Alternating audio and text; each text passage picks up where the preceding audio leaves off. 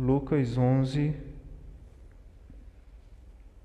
do 5 ao 8.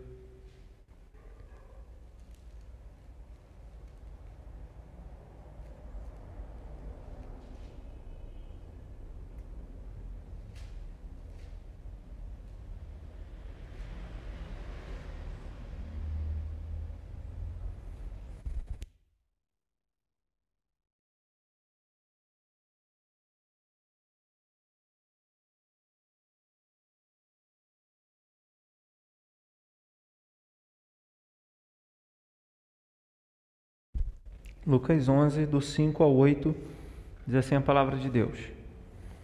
Disse-lhes ainda Jesus: Qual dentre vós, tendo um amigo, e este for procurá-lo à meia-noite e lhe disser: Amigo, empresta-me três pães, pois um meu amigo, chegando de viagem, procurou-me e eu nada tenho que lhe oferecer. E o outro lhe responda lá de dentro, dizendo: não me importunes, a porta já está fechada e os meus filhos comigo também já estão deitados. Não posso levantar-me para tus dar. Digo-vos que, se não se levantar para dar-lhes por ser seu amigo, todavia o fará por causa da importunação e lhe dará tudo o de que tiver necessidade. Que Deus nos abençoe na meditação da Sua palavra. Até quando? Essa foi uma expressão do salmista no Salmo 13, de Abacuque no capítulo de número 1. Até quando, Senhor, eu vou clamar e o Senhor não vai ouvir? Até quando eu vou gritar violência e o Senhor não vai socorrer? Às vezes parece que nós clamamos e não somos ouvidos, não somos atendidos, não somos socorridos pelo Senhor. E aí parece que nada acontece, parece que não tem resposta, parece que nós nos sentimos sozinhos. Jesus aqui estava havia acabado de ensinar os seus discípulos a orar. Era uma prática entre os mestres, entre os rabinos, ensinar os seus discípulos a orarem. E os discípulos de Jesus, tendo Jesus como seu mestre, também pediram: Senhor, ensina-nos a orar. Jesus então ensinou seus discípulos a orar e é a oração dominical ou oração do Pai Nosso. Né? E ele ensina os seus discípulos a orar, reconhecendo o reino de Deus, suplicando o favor de Deus, a necessidade, né, aquilo que realmente nós precisamos para cada dia, pedindo perdão a Deus, pedindo que o Senhor livrasse do mal, não deixando cair em tentação. Jesus complementa o ensino, porque por mais que nós saibamos que nós devemos orar, por mais que nós saibamos que a oração é importante, assim como a leitura da Bíblia é importante, nem todo cristão desenvolve essa prática. É, nós sabemos, ah, sabemos que temos que beber muita água, né? vou falar por mim aqui mas a gente não bebe água. Sabemos que temos que ter uma alimentação saudável, frutas, legumes, mas a gente não faz isso. E aí lá na frente a gente acaba sofrendo as consequências né, de negligência nossa. Isso se tratando em relação à alimentação física. E em se tratando da vida espiritual também não é diferente. Jesus não apenas ensinou a, ah, os tópicos, a, a ideia geral de uma oração, mas ele convoca os seus discípulos a orar e ele mostra como eles deveriam fazer isso. Então, essa parábola, né, a terceira quinta-feira seguida que nós estamos estudando sobre as parábolas de Jesus, e aqui no Evangelho de Lucas, essa é a terceira, né, começamos pelo Evangelho de Lucas, e essa fala sobre oração.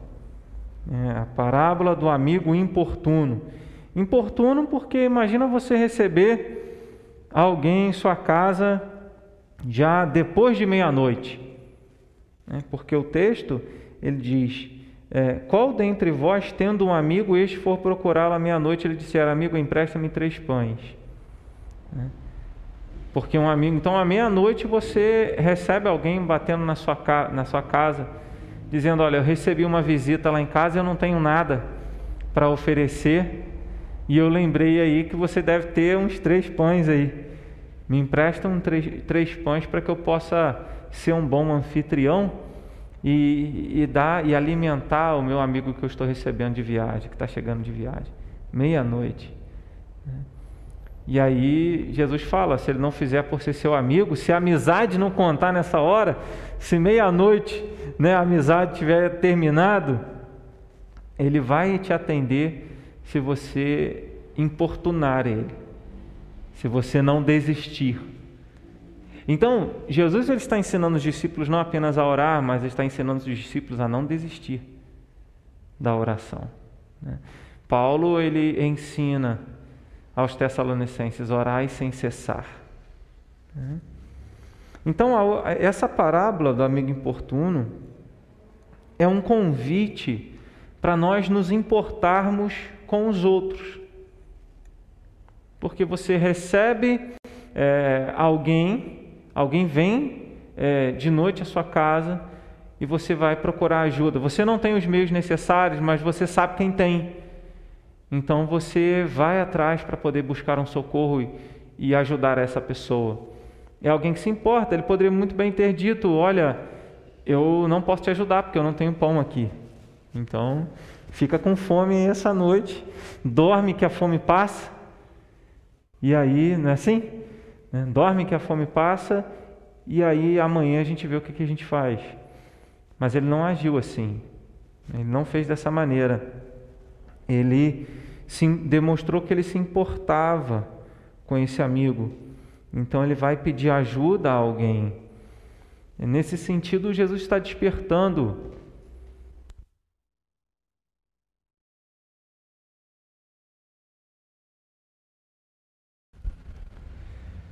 Nesse sentido, Jesus está despertando os, os discípulos dele para olhar para as pessoas, olhar para a necessidade das pessoas perguntar: o que, que eu posso fazer nesse sentido? O que, que vocês podem fazer? Certa vez, Jesus estava pregando um sermão, o dia já estava terminando, e aí os discípulos falaram para Jesus: Senhor, despede as multidões para que elas possam voltar para casa ou ir pelas aldeias para comprar alguma coisa para comer. O que, que Jesus respondeu?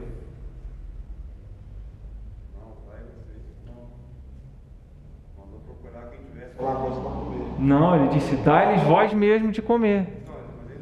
Aí eles falaram: olha, o que, que nós, nós não temos aqui senão um rapaz que tem dois pães e dois, cinco pães e dois peixes. Ele fala: traz então. Então, Jesus ele faz com que os discípulos tenham esse olhar. Né? É claro que o alvo da, dessa parábola é falar sobre a oração, mas essa, isso nos chamaria então uma oração intercessória, né?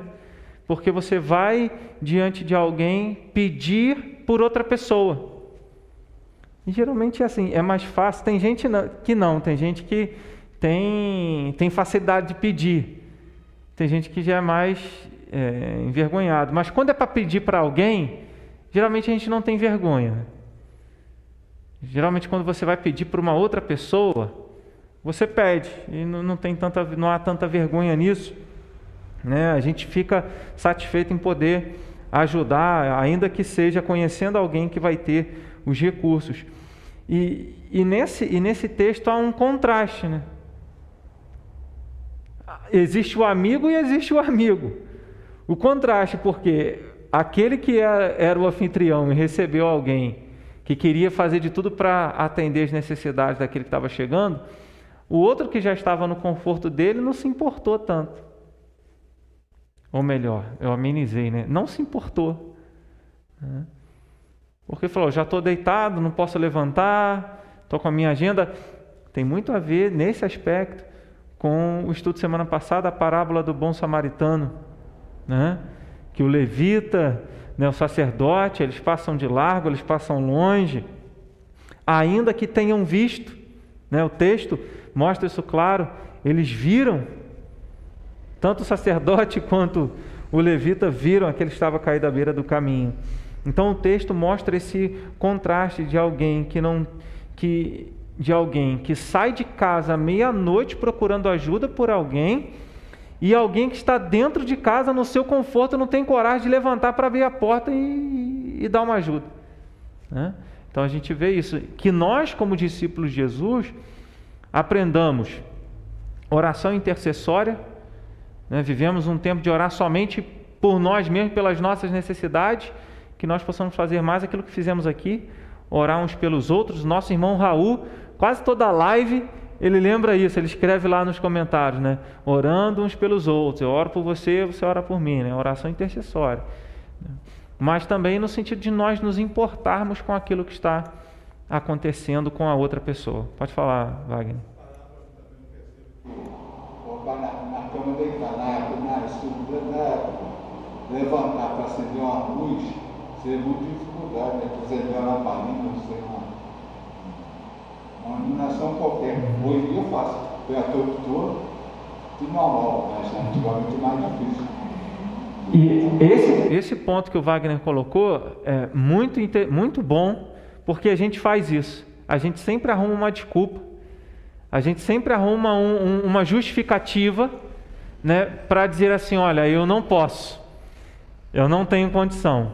Tiago na carta, ele vai dizer: se alguém vem te pedir ajuda e você diz, vai, Deus te abençoe, e estando em suas mãos a condição de ajudar, você está pecando.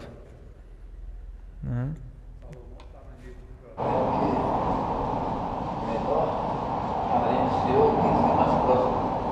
Uhum.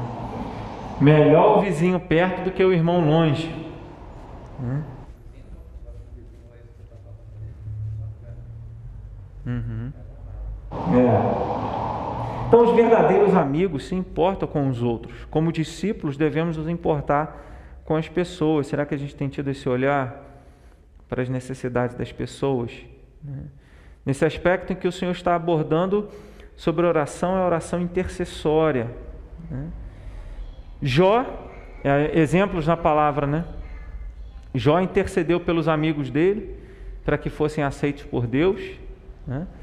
Então ele intercede, ora e Deus abençoou os amigos de Jó por causa da intercessão de Jó. Paulo intercedeu pelos colossenses e pelos tessalonicenses. Né? Nas cartas dele, na, na, introdução das cartas, muitas cartas ele fala assim: ó, Não cesso de orar por vós, faço menção de vós em minhas orações, dou graças ao meu Deus por vós. Então ele está sempre orando pelas igrejas. Na maioria da, da naquela parte, logo depois da saudação, quando ele expressa as ações de graças pela igreja, ele menciona assim, né? E, e Colossenses e Tessalonicenses ele faz isso, Colossenses 1:9, Tessalonicenses 1:11. Ele menciona né, a gratidão dele, a oração dele pela igreja.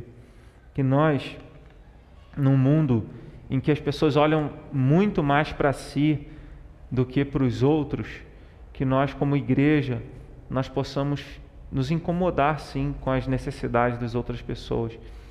Orar e agir. Afinal de contas, a gente sempre fala, né? É oração. É orar e ação. Né? Então nós oramos, mas também nós é, fazemos, porque muitas vezes a pessoa ela não precisa de uma oração, ela precisa de um feijão, ela precisa de um arroz, ou não precisa de comida, precisa de um abraço precisa de alguém para ouvi-la. Né? É, então, que nós tenhamos essa atenção. Então, essa parábola é um convite para que nós é, nos importemos com as outras pessoas. Né? Segundo, a parábola do amigo importuno é um convite para sairmos do comodismo. O anfitrião sai de casa enfrenta, não, fala, não sabe como é que está o tempo, mas geralmente à noite é mais frio. Né? Não sabe a distância. Poderia ser um outro vizinho? Poderia, mas não sabe a distância. Então, uh, tem o ambiente, né, a, as dificuldades ali do ambiente, por ser à noite, por talvez frio, a distância, e ele levanta. E o outro está deitado, né? está ali confortável, aquecido e não se incomoda. Existem pessoas que, por estarem bem, elas não se importam se o outro tem, se o outro está bem. É, vem da, vem da palavra, né? O profeta ele vai à casa de uma viúva e ela fala: só tem um pouquinho de farinha, não posso te dar, senão vai acabar. Aí Elias fala assim: não, pode fazer para mim porque não vai acabar. Aí ela prepara a comida para ele. Daí vem um ditado: farinha pouca, meu pirão primeiro, né? Mas o profeta disse: Não, você pode fazer para mim que não vai faltar para você. E Deus fez assim. Né? Ela fez para ele e, ele, e Deus a abençoou. Sempre quando nós pensamos em ajudar, em socorrer alguém, em interceder por alguém, nos importarmos com alguém, sairmos da nossa zona de conforto, a gente sempre pensa: o que, que eu vou perder? Eu vou perder recurso, eu vou perder tempo, vou despender energia, né? e muitas vezes a pessoa não vai reconhecer isso depois, ninguém vai ver. Que retorno eu vou ter? Já, já falei isso algumas vezes. Né? É, conversando com um pastor uma vez, ele foi visitar uma pessoa, a pessoa estava afastada da igreja, e a pessoa perguntou: O que, que a igreja tem para me oferecer? Né? Geralmente é assim, nós, nós queremos. O, qual é o benefício? Tudo na vida, a gente. A, tudo na vida, a maioria das pessoas se envolvem com o trabalho, com tudo, pensando no retorno. Né? Eu estou fazendo isso, escolhi essa profissão, ou estou nesse relacionamento, qual o retorno que isso vai me dar? É uma barganha, né? uma troca. Né? Não, eu estou fazendo isso querendo isso, querendo um retorno. Mas quando a palavra de Deus nos chama a sair do comodismo, muitas vezes não tem retorno. É você, é aquilo que Jesus falou, é tomar a sua cruz todos os dias seguir, é negar você mesmo. É fazer é, pelo entendimento que Deus nos chamou para servir e não para sermos servidos. Né? É, e aí Paulo, né? Lucas registra isso, né? lá em Atos 20, verso de número 35, Paulo lembrando das palavras de Jesus, mas bem-aventurado é dar do que receber. Uhum. 1 Coríntios 13, né? falando sobre o amor. Tudo sofre, tudo crê, tudo, tudo suporta. Né? É, nós podemos ver aqui, né, nesse texto, é, primeiro, nós oramos para que você saiba a necessidade de alguém, para que você conheça a necessidade do outro, você tem que se envolver, você tem que estar perto, você tem que dialogar, você tem que conversar. E aí, tá tudo bem? Existem situações que nós não tomamos conhecimento, né? E aí, aquelas situações que nós não tomamos conhecimento, fica difícil né, de você socorrer, de você ajudar. Se é alguém que está precisando de ajuda, alguém não chega e não, também não se manifesta, é difícil a gente tomar conhecimento. É claro que a gente precisa pedir a Deus sensibilidade também para enxergar isso, mas nem sempre a gente vai conseguir perceber. Mas quando bate a nossa porta, aí está escancarado e a gente tem que aproveitar a oportunidade para ser um instrumento de Deus para a vida da pessoa. Né? Então, oramos, or, percebendo a necessidade, orando por aquela pessoa e aí fazendo algo que vai ter que despender tempo, energia, recurso. É, às vezes você não tem os meios, mas você sabe alguém que tem os meios. Né? E aí a gente busca isso. Tiago, capítulo 2, vou ler esse texto. Tiago 2, verso 15 e 16.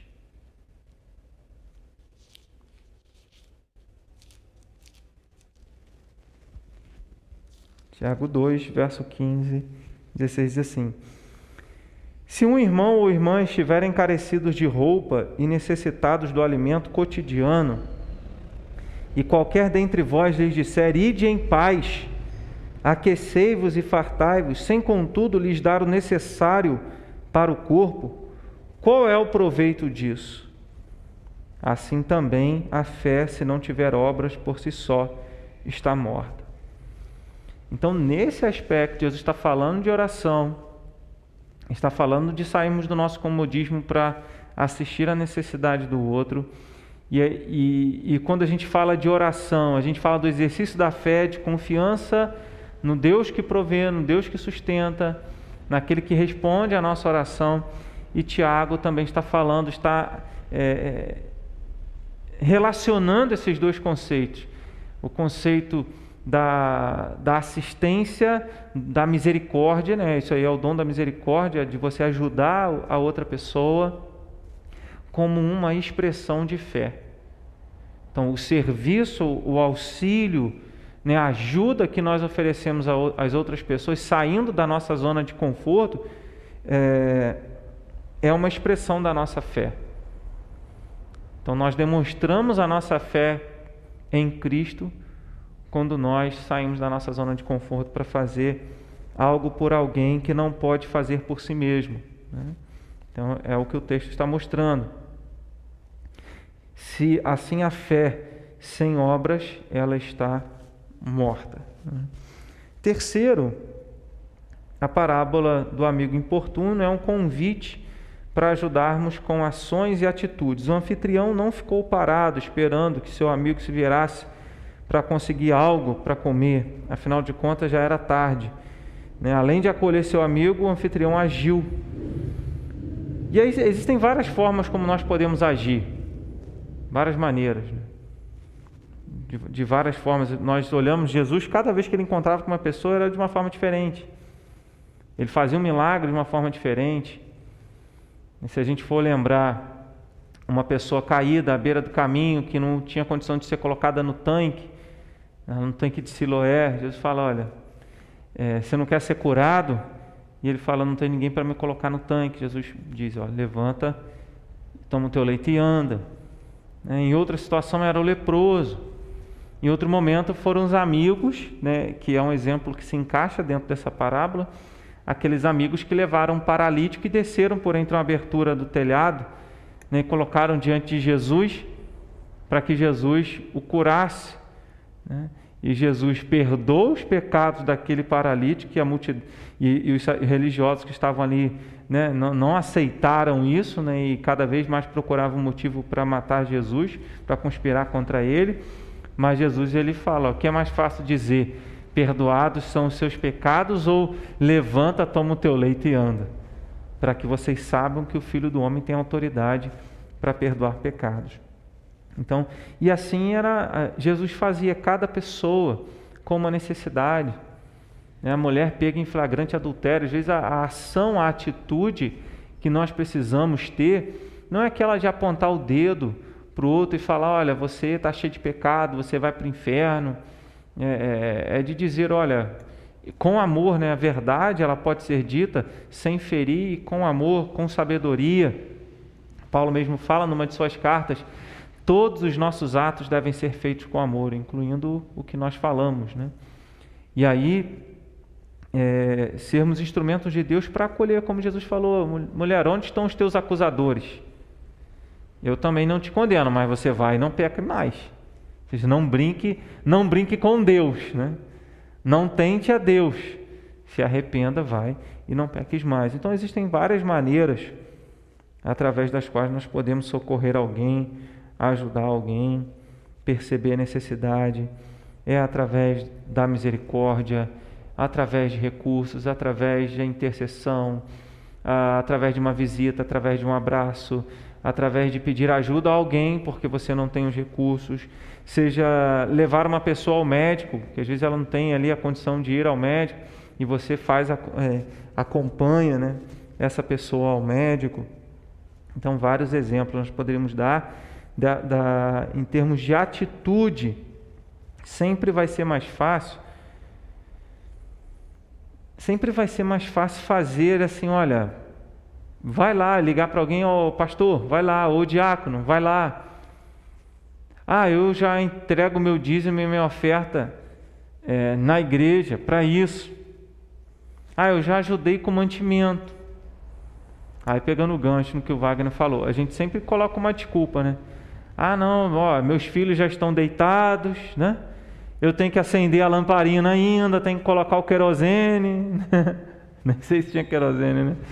Tem que colocar isso ali, tem que acender, né? Então, é, e assim, né, ali na, naquela época era azeite, né? Era o azeite que acendia. Né? É, então, nós sempre vamos ter uma, uma justificativa, né? Uma justificativa. E nós precisamos entender que quando nós estivermos diante de Deus, Jesus vai falar o quê? Vinde benditos do meu Pai para o reino que vos está preparado antes da fundação do mundo, porque quando eu tive fome, vocês me deram de comer. Quando eu tive sede, vocês me deram de beber. Quando eu estava nu, vocês me vestiram. Quando eu estava preso, vocês foram me visitar ao trabalho aí na carceragem. Né? Vocês foram me visitar. E aí, quando eu estava enfermo, né, ou preso, vocês foram me visitar. E os discípulos vão perguntar: Senhor, quando é que nós te vimos assim? Nós nunca vimos o Senhor assim. Aí Jesus vai responder: Em verdade vos digo, todas as vezes que vocês fizeram destes meus pequeninos, vocês fizeram a mim.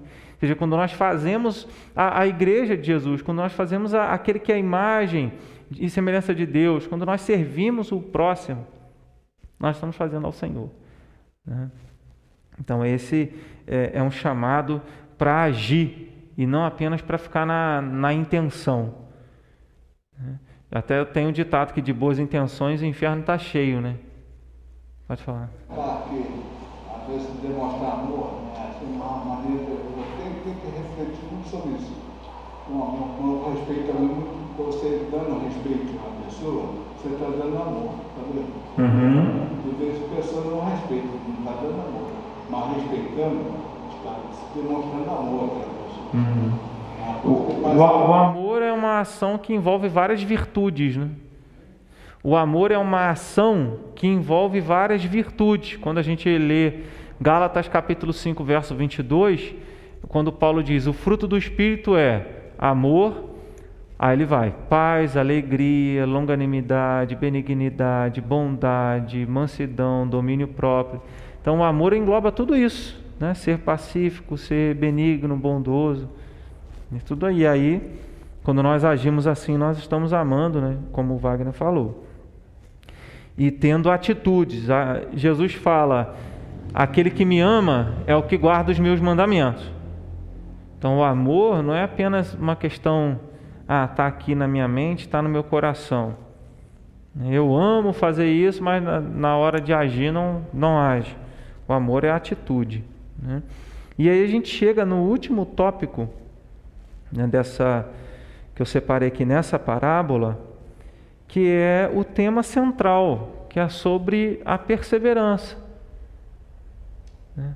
Um amigo, a, a parábola do amigo importuno, de alguém que importuna o seu amigo, porque recebeu um outro amigo chegando de viagem, não tem como socorrê-lo, Jesus deixa bem claro no verso 8: Digo-vos que se não se levantar para dar-lhes por ser seu amigo, todavia o fará por causa da importunação.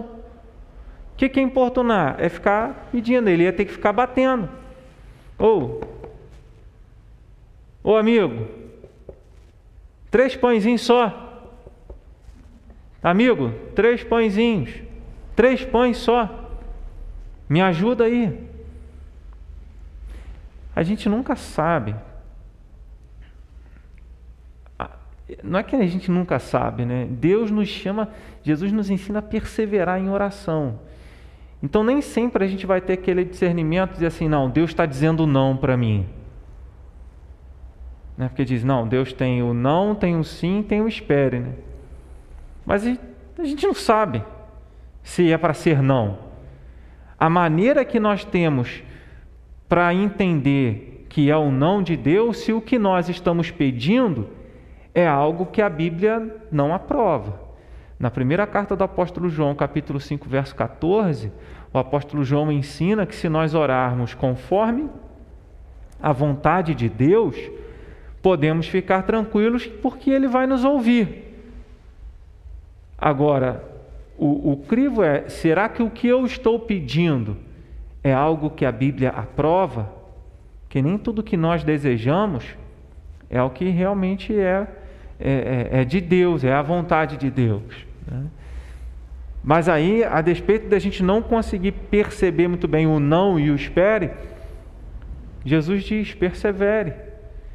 Ele usa também no Sermão da Montanha, em Mateus, capítulo de número 7, ele fala: Pedi e dar-se-vos-á. Né? Batei, buscai e achareis. Batei abri-se-vos-á, porque todo o que pede, recebe, o que busca e encontra, aquele que bate, as portas se abrem. Ele está falando isso sobre oração. Né?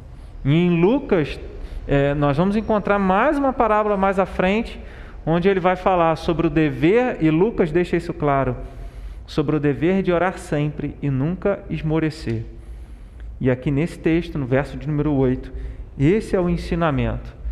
Não basta você saber como tem que orar, não basta saber é, o, os assuntos da oração. Primeiro a gente começa a oração exaltando a grandeza de Deus, o nome de Deus.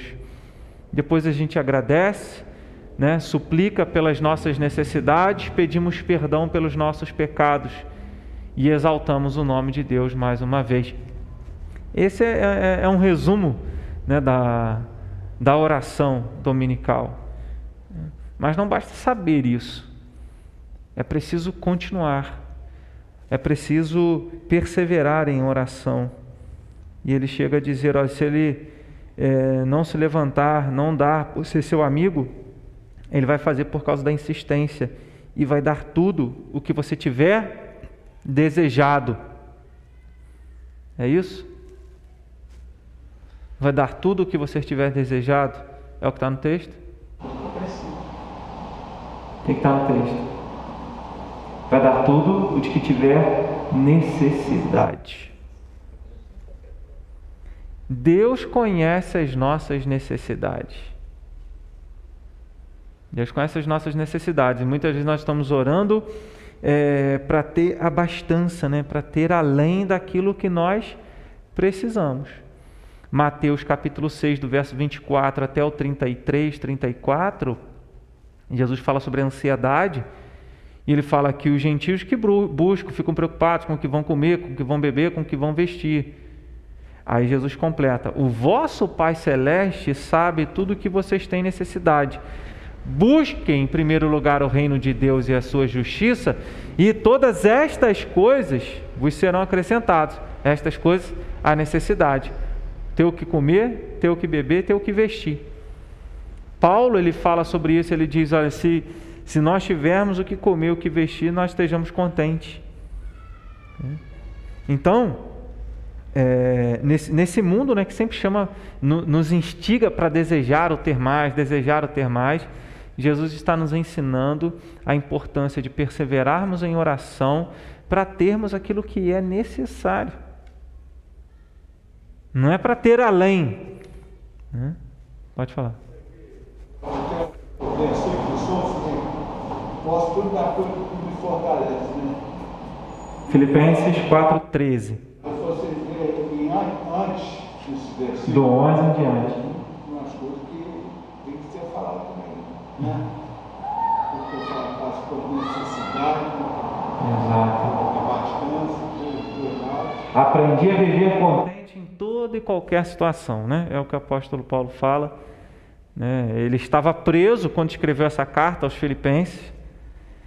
Mesmo estando preso, ele escreve para a igreja, capítulo 3, verso 1, capítulo 4, verso 4, e, ou verso 7, ele diz: Alegrai-vos no Senhor.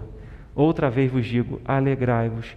E no capítulo 4, verso 11 em diante, está falando isso, né, que o Wagner está lembrando. Né, eu aprendi a viver contente em toda e qualquer situação, sei ser humilhado, sei ser honrado. De tudo e todas as coisas já tenho experiência tanto de abundância quanto de escassez. Aí ele completa: tudo posso naquele que me fortalece. Ou seja, eu posso passar por qualquer dificuldade, porque eu sei que Deus está me sustentando, né? Não vai deixar faltar o que eu preciso, a minha necessidade. Mas geralmente hoje em dia as pessoas interpretam de maneira diferente. Tudo posso naquele que me fortalece, outras coisas. Eu posso fazer o que eu quiser. Posso fazer o que eu quiser e vou alcançar o que eu desejar, porque Deus está comigo. E não é assim. Se não for a vontade de Deus, nada acontece. Uhum. Então, essa parábola nos convida a continuar orando, não apenas saber da forma como temos que orar, mas perseverarmos em oração e perseverarmos em socorrer alguém. Essa é a missão da igreja. Assim como nos, no, a gente aprende sobre intercessão, sobre pensarmos nas necessidades do outro, tirarmos o foco de nós, sairmos do nosso comodismo, tomarmos atitudes para abençoar alguém e perseverarmos em oração, mas também perseverarmos, melhor dizendo, perseverarmos na intercessão e perseverarmos no socorro do próximo. A religião pura e sem mácula, diz Tiago, é socorrer, amparar os órfãos e as viúvas em suas necessidades. É quando é necessidade, quando há necessidade. Jesus mostra para os seus discípulos que o Pai Celestial se importa com os seus filhos, com os seus amigos. Né? Ele se importa. Nessa parábola, ao mesmo tempo que nós, como igreja, assumimos o papel do anfitrião, num determinado aspecto, Deus assume o papel daquele amigo que tem o que o outro precisa e que vai atender quando o outro perseverar. Né? Nesse, nesse sentido, no aspecto em que aquele que está deitado né, não se importou, isso não cabe para Deus. Mas no aspecto que Jesus está mostrando é: se vocês perseverarem em oração, o Pai Celeste vai ouvir vocês. Porque se um, um amigo que, que não se importa, um amigo indiferente, levanta para socorrer alguém, quanto mais o vosso Pai Celeste. E aí tem a outra, o outro momento que Jesus fala: Qual é o pai que, se o filho lhe pedir pão, lhe dará uma pedra? Se lhe pedir peixe, lhe dará um escorpião? Ora, se vós que sois maus, sabeis dar boas dádivas aos vossos filhos, quanto mais o vosso Pai Celeste dará o Espírito Santo àqueles que lhe o pedirem. E é assim que Jesus está ensinando os discípulos, mostrando que se eles perseverassem em oração, o Pai Celeste, que se importa com a necessidade de cada um. Que bom saber, irmãos, que nós temos um Deus que se importa com as nossas necessidades. E que assim como nós temos sido alvos da sua provisão e do seu socorro, que nós sejamos instrumentos de Deus para fazer com os outros o que Deus também tem feito por nós. Que nós possamos ser instrumentos nas mãos de Deus para servir e abençoar as outras pessoas. Esse texto deixa claro que o Senhor age constantemente para cuidar, suprir e abençoar os seus filhos.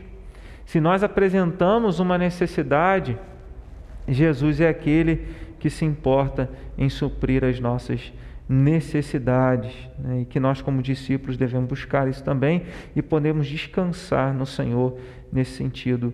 Devemos perseverar na oração, seja por nós ou por qualquer outra pessoa. Deus responde às nossas orações com o melhor e nos dá o seu Espírito Santo. É o texto que eu acabei de citar, Lucas 11, né, verso 9 ao 13, que é o versículo seguinte, a perícope seguinte: O Senhor se importa conosco e não dorme. Quem lembra aí do salmo que fala que Deus não dorme?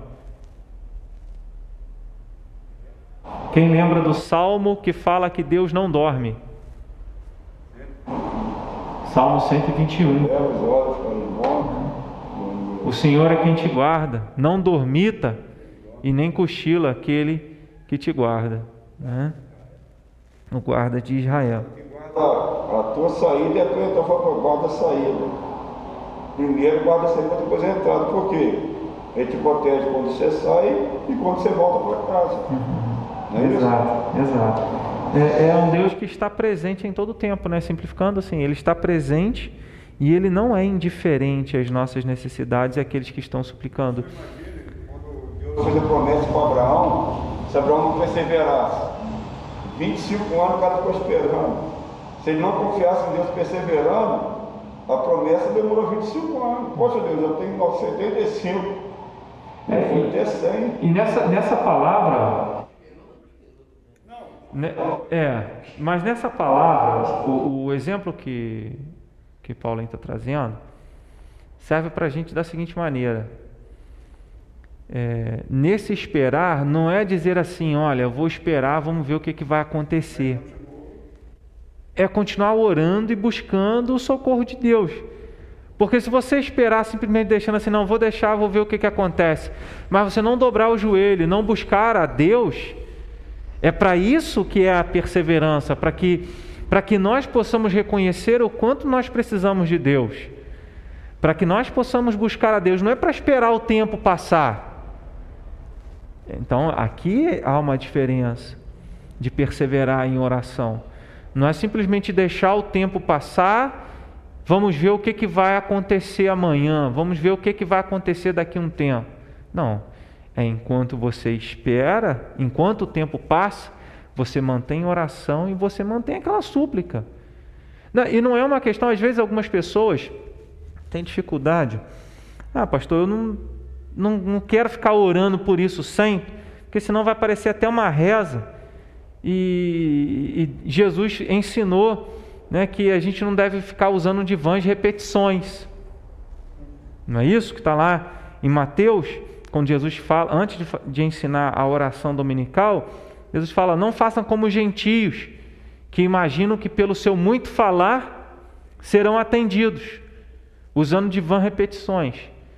Mas Jesus não está falando ali é, sobre a questão da perseverança de oração está falando sobre uma ladainha, sobre uma, um tipo de oração em que as pessoas ficavam repetindo aquela mesma coisa, imaginando, eu vou fazer essa oração aqui cem vezes, e aí, como num passe de mágica, depois que eu fizer essa oração cem vezes, Deus vai me atender. Não, não é isso que ele está dizendo. Perseverar em oração é todos os dias nós buscarmos a Deus como a única fonte de tudo aquilo que nós precisamos e, e, e clamarmos a Ele, buscarmos o socorro de Deus e insistirmos com isso, insistirmos nisso.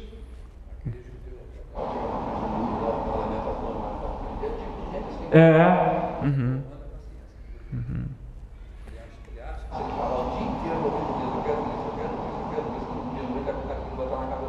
É, você pode. A gente. Aí, o que você está falando, me fez pensar aqui na questão do positivismo, né? A pessoa, não, é só declarar com a palavra. Fica falando com a palavra que isso vai acontecer. O poder da palavra também não é assim. Você pode, você pode falar a vida inteira, se não for da vontade de Deus. E não é isso que Deus quer. Deus não quer um relacionamento de oração de uma forma mecânica. Faz isso, dobra o joelho, jejua, faz oração, no final da semana está tudo resolvido. Não é assim. Ah, se você falar uma mentira mil vezes, ela se torna na verdade. E mentira, a gente sabe que é sempre mentira é verdade, você uhum. sempre verdade. Sempre fala isso, faz uma mentira com milhares de vezes, o povo acredita. É o que acontece na Alemanha. Os falaram um monte de mentira, né? Eu estou louco aquela, aquele plano de propaganda no poder, fizeram aquela mudança que fizeram, chegaram na Alemanha a fazer é, então, assim, não, não, é, não, são as palavras, né? não são as palavras. É o reconhecimento da nossa dependência de Deus. Então, perseverar em oração é o quanto nós dependemos de Deus para cada detalhe da nossa vida. E aí, Deus tem, tem algo que é diferente de qualquer outra coisa. Porque todas as coisas que a gente faz na vida, a maioria das coisas que a gente faz, é, ó, você faz isso, terminou de fazer, você vai ter o resultado daquilo. Né? Você trabalhou, você vai ter o resultado do trabalho, vai ter o recurso. Mas com Deus, Ele via a intenção. E você pode estar diante dele sem falar uma palavra, mas derramando o coração diante dele, como Romanos capítulo 8 diz que o Espírito Santo intercede por nós com gemidos inexprimíveis, sem saber como falar. Existem muitas pessoas que falam: ah, eu não tenho forças nem para orar. Mas é justamente nessa hora que quando nós colocamos e ficamos até em silêncio diante de Deus, Senhor, eu estou aqui quietinho, não sei nem o que falar. É que o Espírito Santo coloca diante de Deus a nossa necessidade. Antes de você falar, Luiz, o Wagner tinha pedido a palavra. Uma de repetições, sim. Tem, tem, tem, você vai falar sobre o ritual. Torna ritual. Não é oração, não é ritual. Entendeu? Aí, aí, aí que fica concluída a situação. Né? Ritual Exato. Exato. Né? Não é, a oração não deve ser um, um, um ritual mecânico. Né? Ela deve ser uma expressão do coração, da nossa necessidade. Quanto mais a gente reconhece a nossa impotência, quanto mais a gente reconhece, eu não tenho os meios necessários para servir, para fazer alguma coisa, para abençoar a vida de alguém, mais a gente vai orar, mais a gente vai buscar o socorro daquele que pode agir. Pode falar, Luiz.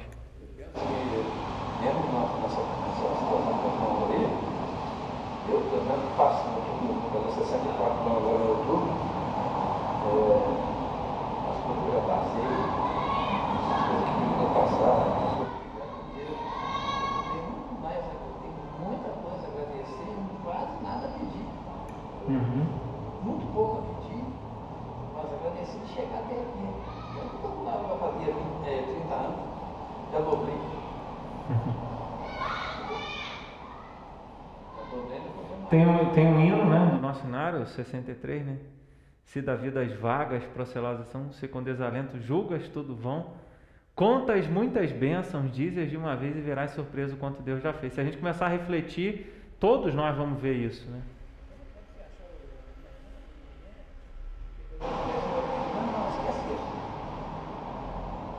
primeiro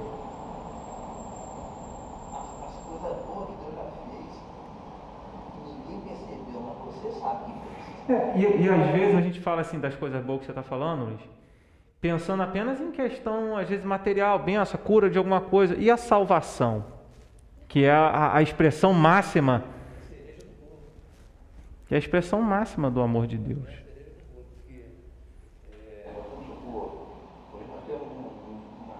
grande aí de gente que, que acha que o dinheiro é tudo na vida. Entendeu? E eu vou te falar uma coisa, não faz falta. Mas Deus faz muito mais falta o dinheiro. Porque a dinheiro sem Deus já era. Uhum. Lázaro, Lázaro entrou no seio de Abraão, né? Recebeu lá o descanso dele. O rico não.